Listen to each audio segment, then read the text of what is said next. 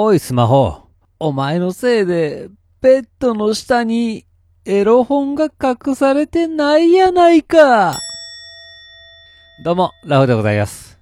いや、年始ということでですね、まあ、菓子交換会がね、まあ、いろんな場所で、えー行われておりますが、まあ、先日、警察署関係のね、菓子交換会に潜入して参りました。まあそもそも菓子交換会ってなんやねんというところなんですけれども、まあまあ、関係者がね、えー名刺交換などをね、行って挨拶を交わす、えー新年の催しというわけでございますが、まあまあ、私程度のね、えーレベルになりますと、そこに行って、酒飲んで、飯つまんで帰るというね、行く意味あるのかないのか、怪しい催し物となっております。まあまあ、あの、樽酒をですね、木槌で叩いてわーわーと、喜んでるじじいにですね、まあ付き合わされていると思うと、まあ、うんざりしますが、まあまあ、そのね、底上げされてるね、樽酒の、お酒をですね、この木のね、マスで飲むときね、このヒノキの香りがね、プーンとね、えーほのかに感じられて、まあ結構良くてですね、まあそこで、まあ正月気分になったりもします。で、まあ、あつまんない挨拶をね、えー聞きながら、わーわー食って、えー飲んで、えー喋ってますと、まあ、いつの間にか縁も竹縄ということになりましてですね、えーまあ、この菓子交換会にね、えー残ってる人数も少なくなってきましてですね、まあ、そんな時、えー食事を用意しておられる業者さんがですね、テクテクとこちらの方に歩いてきまして、あの、これ持って帰りませんか？ってね、新品のワインを2本渡してきてくれました。まあ、余ったワインですよ。で、え、あ、え、いいんですか？と聞くと、どうせ税金で買った酒ですわって言っていました。いや、あのー、それは言うたらあかんやつ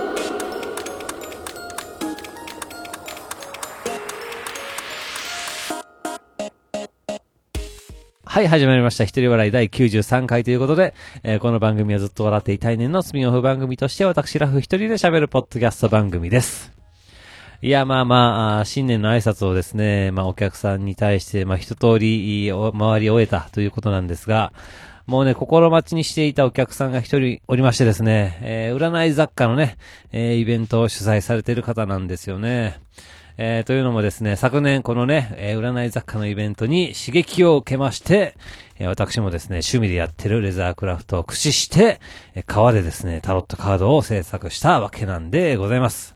で、まあ、去年の12月にね、なんとか完成したんですよ。えー制作過程はね、YouTube にアップしたりしてるんですが、まあ、とにかくこの完成品をですね、この占い雑貨イベントの主催者さんに、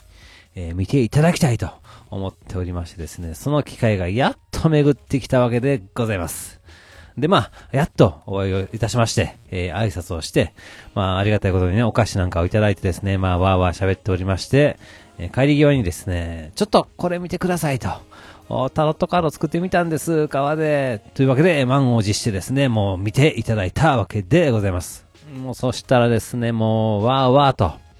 もう感激をしていただきましてですね、そこから撮影タイムですよ。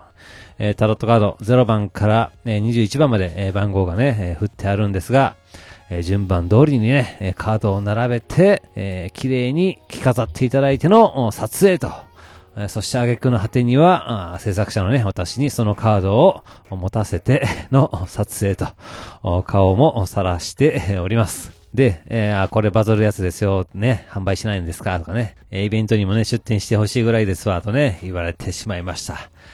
いや、これはほんまに嬉しいですね。嫁に見せた時は鼻で笑われましたけど、あ見る人が違うと、この愛に違うもんかねと、作ってよかったなと思います。えーそして、えー去年の年末からですね、もうちょっとカードのサイズを大きくして、えーフルセット78枚のタロットカードを作っているんですが、当然モチベーション上がりまくりでございます。ガンガンにね、えータロットカードを制作していきたいと思います。まあ、占いは全くわからんけど、いや、しかし、ほんと物作りっていうのは楽しいわけですよ。アイデア一つでね、この世にないものを作るわけですから、ワクワクします。えー最近、私はですね、もっぱらレザークラフトで革と戦っているんですが、やっぱり一番時間がかかるのってこの縫いの作業なんですよね。えーミシンなんて使ったことないですし、そもそも皮を縫えるミシンってめちゃくちゃ高かったりもしますんで、まあとてもじゃないですが手が届きません。えーなので、えー基本は手縫いではございます。でね、えー黙々とね、一人でアホみたいに縫ってる時にね、えー心がトリップしてふと思うわけですよ。この縫う作業って夜の営みに似てるなってね。基本的にね、皮は分厚いので、えー縫う場所はね、先に目打ちで穴を開けておくわけです。で、その穴に向かって針を入れるわけです。その穴かて大きいのもあるし、小さいのもある。ね、綺麗な形のもあるし、えーいびつな形をしているものもある。えー皮と皮を合わせて穴に針を入れていくんです。